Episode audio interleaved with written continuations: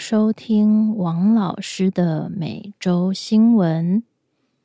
この番組は注目のニュースを全編中国語で紹介解説する番組です。ニュースの原稿はホームページにも掲載していますので、気になる方はどうぞ説明欄からアクセスしてください。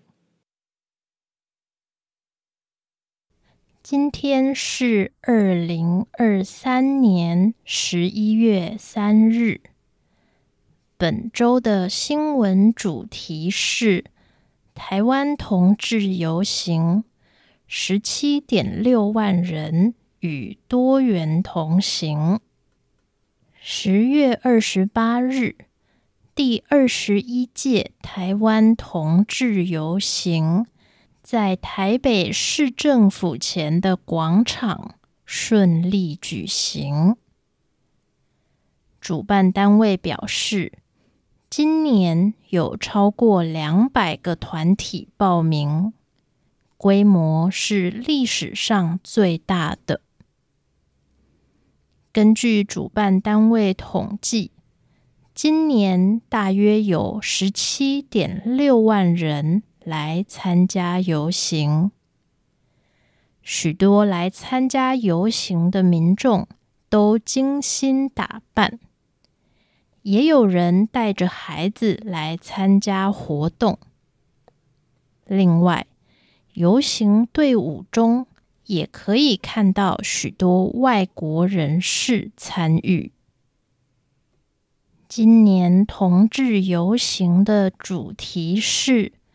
与多元同行，主办单位想强调的是，社会上不同的族群应该互相尊重。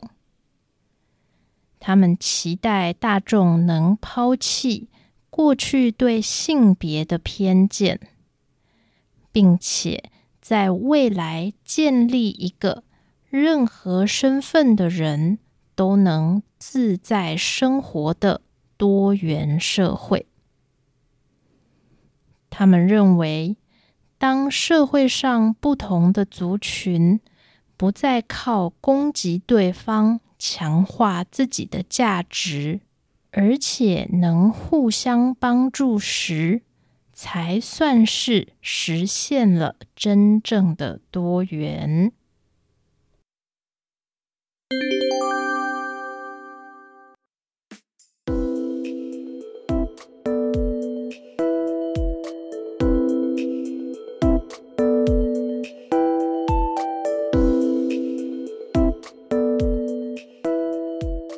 你好，我是王老师。你可以在王老师的官方网站上找到刚刚的新闻内容。欢迎你一边看文字版的新闻，一边听王老师讨论这则新闻哦。嗯，今天的这个话题不是很好谈。我知道有一些人并不喜欢这样的话题，所以这个星期我也考虑了很久，才决定要写这篇新闻。不过，我觉得台湾人对同志的态度也是台湾文化的一部分，所以。如果你想了解台湾同志运动的历史，还有台湾人对同志们的看法，那你可以听听今天的这一集。首先，这里得解释一下“同志”这个词的意思。同志本来是指有相同的兴趣。或是追求一样的理想的人，但是在近代的中文里，“同志”这个词也指同性恋者，也就是喜欢跟自己相同性别的人的人。根据我查到的资料，这种用法最早出现在一九八九年的香港，后来这个用法从香港传到台湾，然后也传到了华人圈的其他地方。随着多元性别运动的发展，现在“同志”这个词的意思也变得更大了一点。有时候，这个词也可以更广泛的指那些呃喜欢的人没有性别，或是两种性别都喜欢，还有对自己的身体还有心理的性别有不一样的认同的人。那在刚刚的新闻里面说到，今年。二零二三年的同志游行是第二十一届，所以稍微计算一下的话，就知道第一届的台湾同志游行是二零零三年举办的，当时只有大约八百到两千个人参加，但是。这个游行的规模发展的越来越大，最多人参加的一次应该是二零一九年的时候。那一年是台湾同志结婚合法以后的第一次游行，所以根据统计，大概有二十万人参加了。那今年虽然只有十七点六万人，但是跟一开始的八百个人比起来，大家还是可以看出，这二十年来关心同志的台湾人越来越多了。根据今年的一个调查，有超过一半的同志认为，在过去的这一年里面。他们感觉到的偏见和歧视的确变少了，而且他们认为这样的改变背后最大的因素是法律和政策上的改变。那么，现在同志在台湾已经完全被大家接受了吗？很可惜，并不是这样的。由于现在接受同志在台湾常常被当做一种比较开放或是比较进步的想法，所以在公开的场合下，直接歧视同志的言论或是动作行为。已经比较不容易看到了，但是我个人认为，这并不代表大部分的人都能接受同志，只是还不能接受的那些人，他们选择不说，或者说不在公开的场合上说，所以。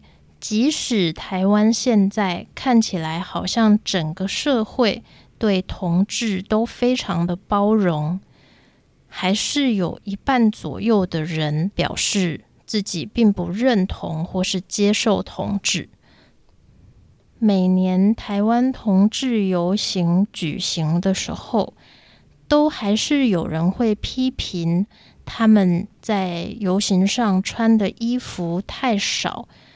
会让其他人不舒服，更有许多人认为，在公开的场合谈论性或是展示自己的身体，会让会对这个社会有不好的影响。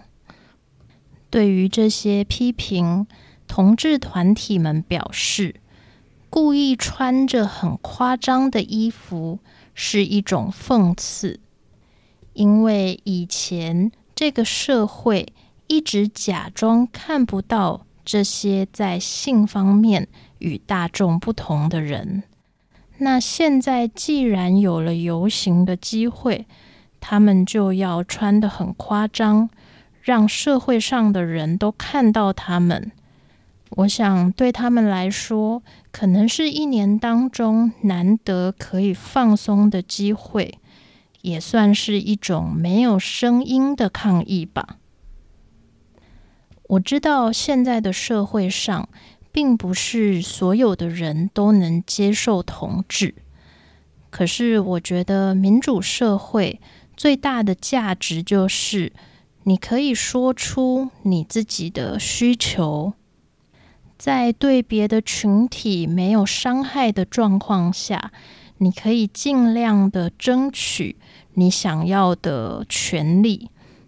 比方说，台湾的同志团体现在。正在争取可以领养孩子，或是透过科技让他们生孩子等等的相关规定，并不是说他们想要什么我们就给什么。事实上，在这个世界上，只要有一百个人，就会有一百种想法。没有人能说谁的想法是百分之百正确的，而民主社会最棒的地方，就是每个人都可以自由的说出自己的想法，然后想办法说服本来不支持你的人。就像这次游行的主题“与多元同行”一样，我觉得最重要的是。我们应该了解，这个社会上有很多不同的族群，不管我们的想法一样不一样，我们都应该互相尊重。这个概念不止在支持或反对同志这件事上有意义，在很多其他的地方也是有意义的。比方说，你可能很喜欢看漫画。但是却被社会上的人批评，漫画是小孩子才喜欢的东西，这样不是让人很难过吗？实际上，喜欢看漫画，或是喜欢打高尔夫球、喜欢做菜等等，只是每个人的自由。也就是因为有这么多不同的兴趣、想法。这个社会才会这么丰富啊！所以，如果你或是你身边的家人、朋友，现在正因为性别、兴趣、工作或是其他的任何原因受到歧视，我想告诉你，你并不孤单。在台湾，最少有十几万人会告诉你，他们尊重你的想法，你只要做你自己就可以了。